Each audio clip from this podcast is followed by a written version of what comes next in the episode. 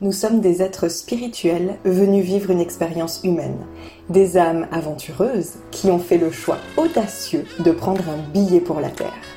Le truc, c'est qu'on nous largue ici sans GPS ni itinéraire détaillé. La destination de notre âme n'est malheureusement pas répertoriée dans Google Maps. Je suis Mélissa Gassir, tarologue fascinée par notre monde intérieur, addict à l'introspection et à l'expansion de conscience. Je te propose de te guider dans le grand voyage de ton âme. Mon intention est de t'aider à vivre ton incarnation en phase avec les plans de ton âme et de relever les défis qu'elle a prévus pour toi. À te reconnecter à ton être véritable, ta mission, et tant qu'à faire, collecter du bon karma pour tes prochaines vies. Dans ce podcast, j'ai une approche de la spiritualité simple, accessible et concrète pour que tu puisses l'appliquer dans ton quotidien. Je te partage les aventures et apprentissages de mon âme, ainsi que mes meilleurs conseils pour te connecter à la tienne. Je te souhaite la bienvenue à bord de Soul Trip. Prête pour le départ? Embarquement immédiat. Hello, hello Je suis trop contente de te retrouver. Euh, est-ce que je dis ça au début de chaque épisode? Il me semble bien.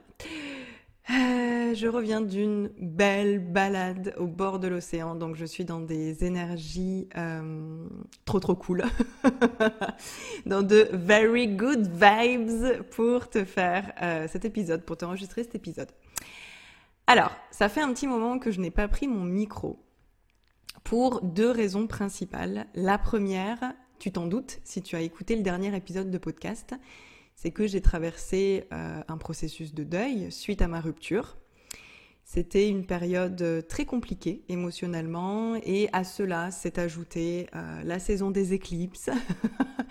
Donc la première semaine a été ultra challengeante pour moi. Franchement, j'ai été littéralement aspirée par la vague et je suis restée un moment la tête sous l'eau euh, et pour couronner le tout, euh, comme si ça ne suffisait pas, je me suis rajouté de la difficulté, n'est-ce pas, en entamant euh, ma diète sans gluten, produits laitiers et sucre, recommandée par ma thérapeute ayurvédique.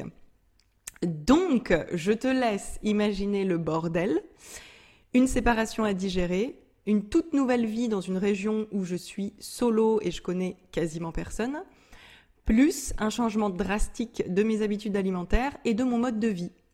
Euh, voilà, voilà. Donc euh, ça a complètement fait disjoncter mon système nerveux et mon mental. et vraiment, ouais, la première semaine d'éclipse, euh, je m'en suis demandé tellement en fait. J'ai mis la barre super haut, j'étais en mode performance, je devais tout mener de front, tout réussir suivre mon régime à la lettre, cuisiner des bons plats équilibrés qui respectent les restrictions euh, strictes de ma diète alors que je n'aime pas cuisiner. Euh, vivre ma nouvelle vie de célibataire sans personne sur qui me reposer et porter tout ça toute seule. Voilà. Donc le perfectionnisme et l'exigence de la Vierge dans toute sa splendeur. Voilà, voilà, c'était sympa. Euh, bon, là, j'en parle avec euh, beaucoup d'humour, mais, mais ouais, sur le moment, c'était vraiment, vraiment pas confortable. Et quand j'ai pris conscience de mon fonctionnement, j'ai fini par prendre conscience, merci. Et là, j'ai dit stop. Euh, mon corps ne va pas pouvoir endurer ça. Il va rien comprendre en plus.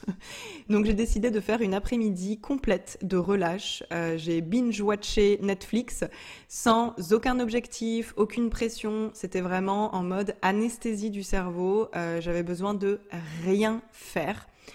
Et ça m'a fait le plus grand bien. Et à partir de là, je me suis promis d'être douce, tolérante, bienveillante envers moi-même et de me soutenir dans cette traversée. Donc c'est ce que je fais depuis et je vais de mieux en mieux. J'en profite pour remercier toutes les personnes qui ont pris le temps de m'envoyer un petit mot de soutien. Euh, vos mots m'ont beaucoup touché et ça fait chaud au cœur de se sentir si bien entouré.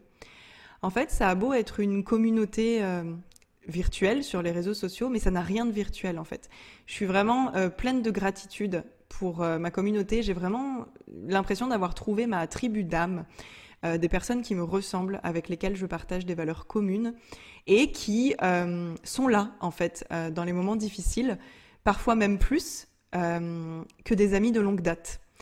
Donc merci à toi d'en faire partie. Bon, je me suis déjà pas mal étalée. Et je n'ai toujours pas parlé de la deuxième raison pour laquelle je n'avais pas encore repris mon micro. En fait, euh, j'avais pas trop d'idées. Je savais pas trop quoi partager parce que je pense que j'avais peur de ne pas être à la hauteur. Les deux derniers épisodes de podcast ont été très intenses et puissants. J'ai reçu tellement de retours que je crois que je savais pas trop comment revenir après ça en fait. je savais pas comment faire aussi bien euh, bonjour le retour de la performance. Mais en fait, ouais, j'avais le sentiment que ça allait être fade, que ça allait être genre, euh, que ça allait retomber comme un soufflet.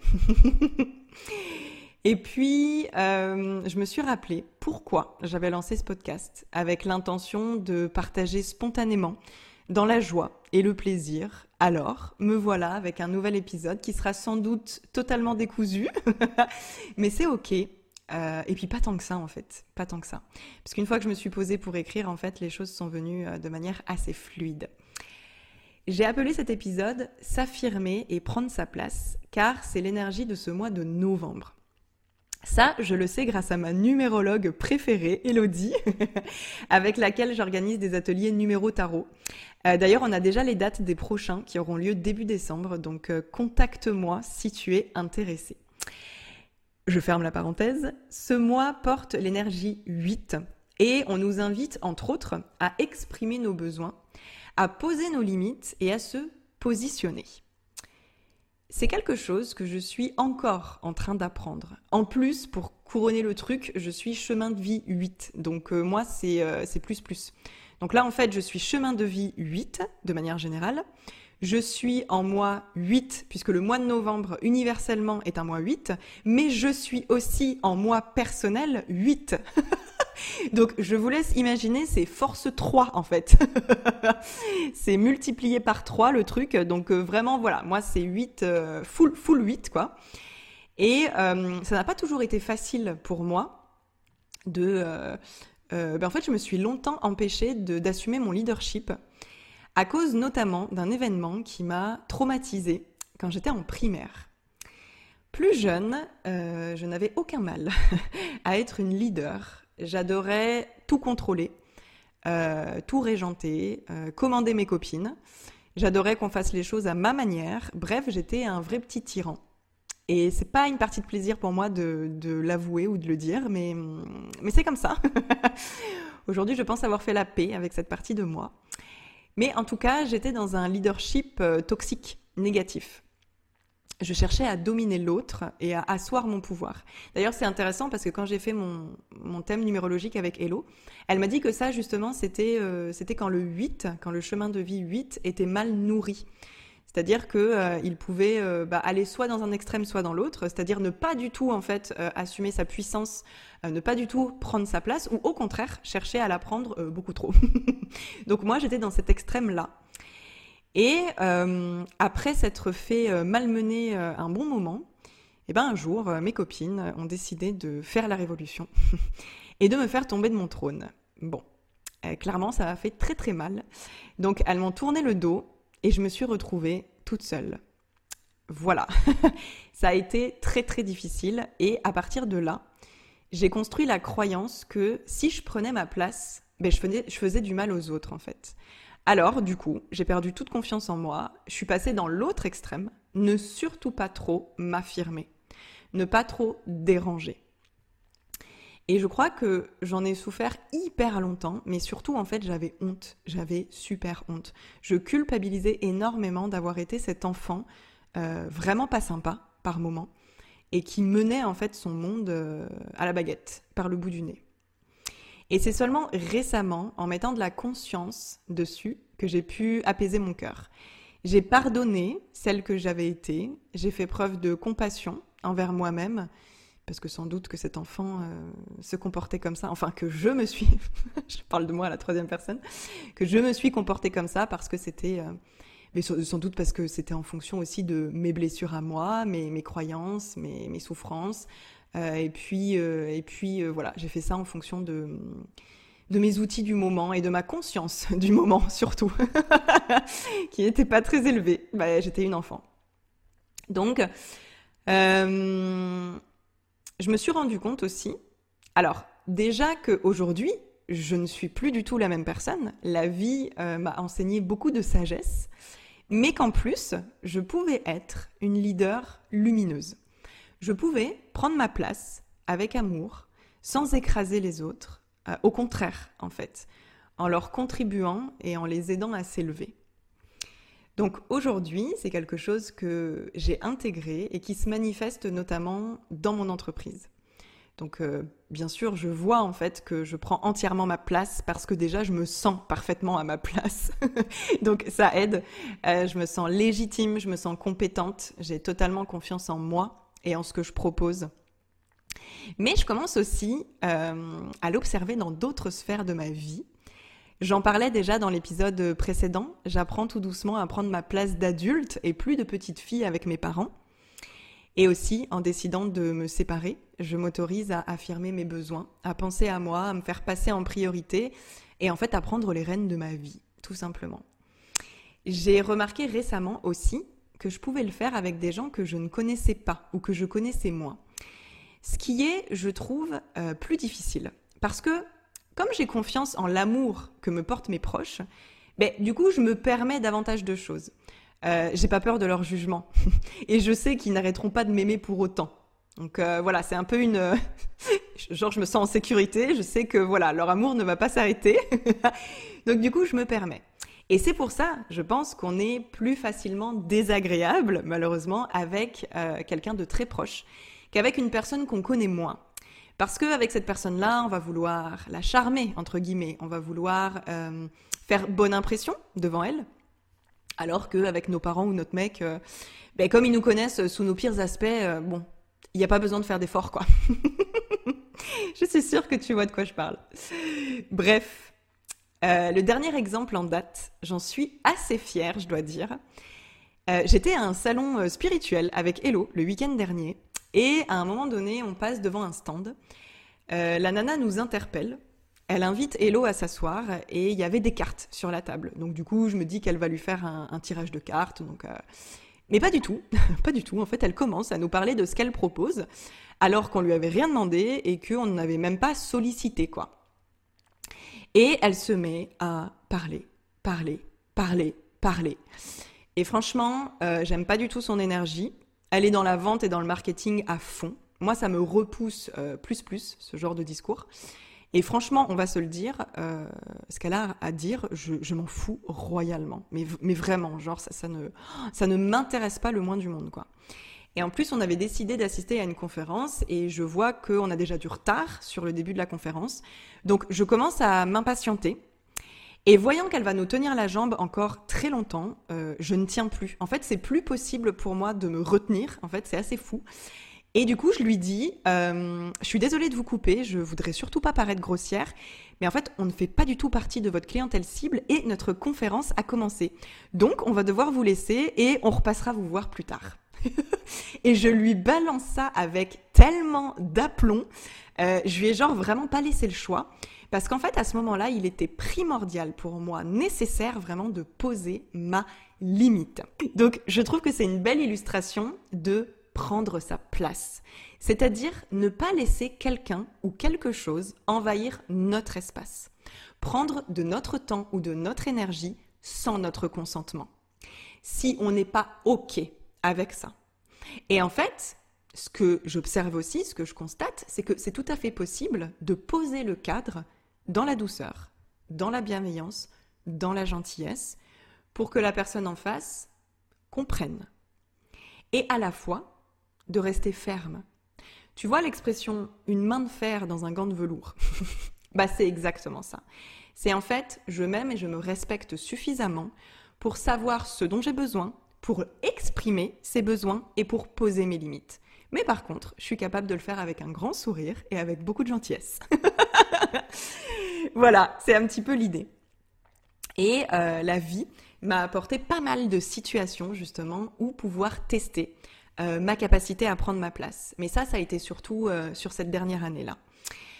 au printemps, notamment, j'avais pris une très grande décision pour mon entreprise. Peut-être que tu t'en rappelles si tu étais déjà là.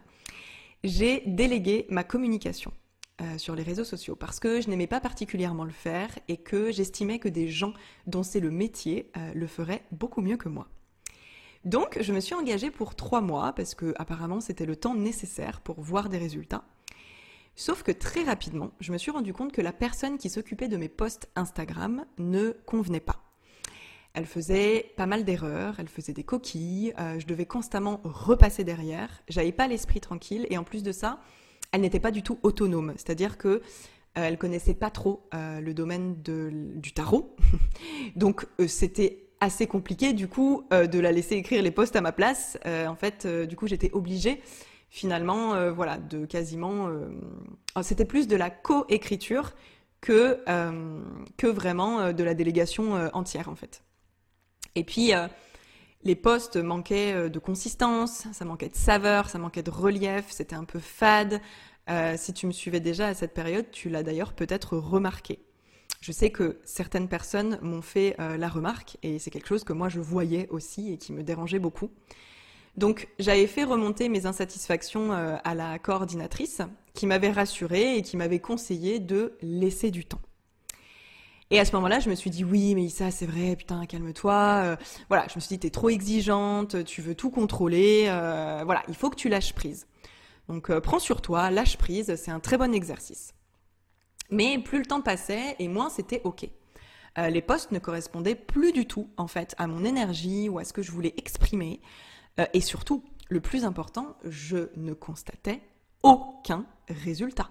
Genre pas plus de ventes, euh, pas plus d'abonnés, pas plus d'engagement de ma communauté, rien.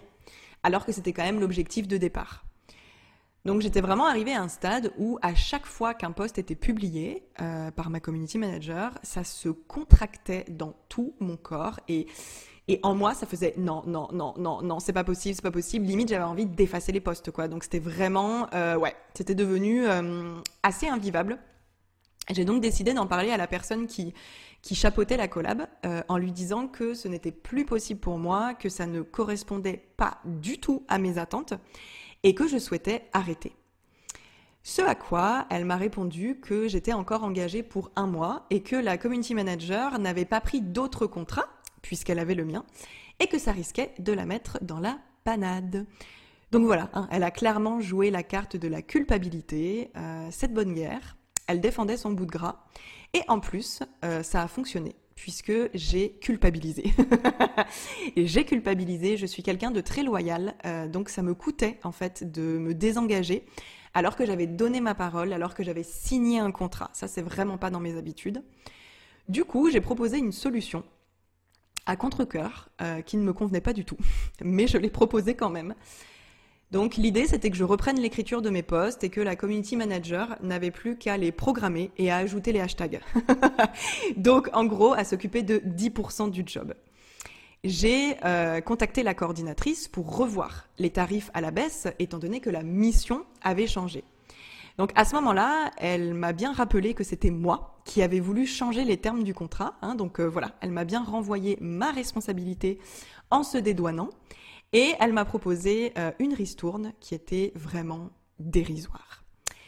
Donc à ce moment-là, j'avais deux options.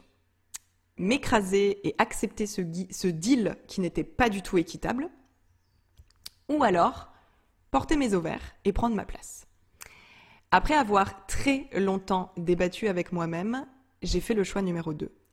Franchement, c'était extrêmement inconfortable pour moi parce que je déteste les conflits. Donc je lui ai dit que tant qu'on ne trouverait pas un terrain d'entente, je bloquais la collaboration et je n'enverrais plus mes postes à la community manager. Et là, en fait, je me suis rendu compte que finalement, c'était moi qui étais en position favorable, alors que depuis le début, je pensais devoir dire amen à tout ce qu'on m'imposait sans broncher, euh, juste parce que j'avais signé un contrat, en fait. Donc, euh, la coordinatrice a exceptionnellement accepté de rompre le contrat un mois avant. Alléluia. Et là, vraiment, je me suis remerciée d'avoir eu le courage de m'affirmer, même si ça a été très, très difficile et très challengeant pour moi. Voilà, j'ai été récompensée. Euh, test de l'univers, euh, check. test réussi. Et morale de l'histoire quand même, euh, personne, absolument personne ne peut écrire mes posts, ou en tout cas euh, écrire du contenu, créer du contenu sur les réseaux sociaux à ma place, parce que personne n'a la capacité de transmettre ma vibration à moi. Et c'est vraiment ça, en fait, qui manquait euh, derrière les posts. C'était, euh, c'était ma patte, c'était mon énergie, c'était ma vibe à moi, ma fréquence énergétique. Et ça, personne ne peut le faire à notre place, en fait. Donc, bref, c'était une belle leçon, c'était très intéressant. Et aujourd'hui, je n'écris plus du tout de posts Instagram, hormis pour annoncer mes ateliers tarot mensuels. Et mon business ne s'est jamais aussi bien porté de toute ma carrière. Donc, comme quoi, hein, voilà. Mais c'était un bel apprentissage. Et j'ai aussi une autre anecdote, je trouve encore plus impressionnante, dont je suis tout aussi fière euh, à te partager. Tu n'es peut-être pas au courant, mais cet été, j'avais partagé sur les réseaux sociaux que j'étais en train de collaborer avec une illustratrice pour créer mon propre jeu de tarot. Donc clairement, c'était un rêve qui allait devenir réalité parce que pour moi, ce serait vraiment une magnifique consécration euh, de créer mon propre jeu. C'est évident, sachant que le tarot, le tarot, c'est ma vie, c'est ma passion. Donc euh, ouais, ouais, ouais, voilà, ce serait, euh, ce serait une belle concrétisation. Donc voilà, tout se passait bien euh, au début. Euh, l'illustratrice s'était acheté un jeu euh, Rider White Smith sur mes conseils. Et elle commençait à vouloir pratiquer, ce qui était, selon moi, une très très bonne chose pour notre future création.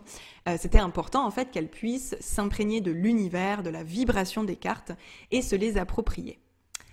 Sauf qu'un jour, elle m'envoie un vocal en me disant Mélissa, j'ai une super idée. Euh, pour m'entraîner au tarot, je vais proposer des guidances gratuites sur Insta à des gens que je ne connais pas.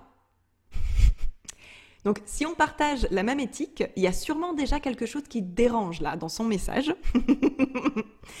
Donc je rappelle qu'elle ne maîtrise pas du tout le tarot pour elle-même. Elle commence seulement à le découvrir et elle veut proposer des guidances sur Insta.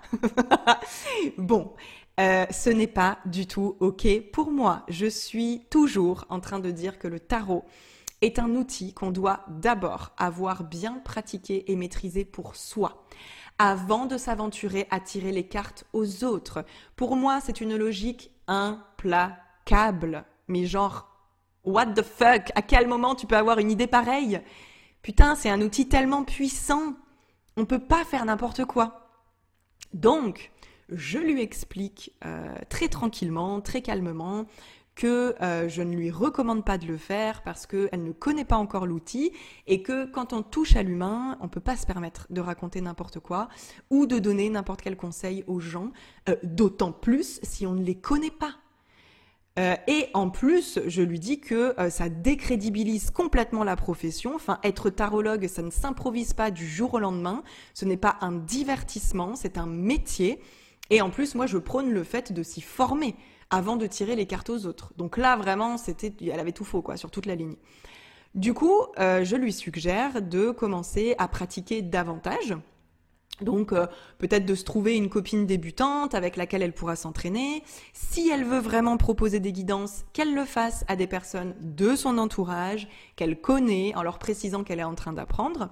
Ou euh, aussi la possibilité de rejoindre mon programme Moonlight pour pouvoir avoir des tirages sur lesquels se faire la main et une régularité dans sa pratique.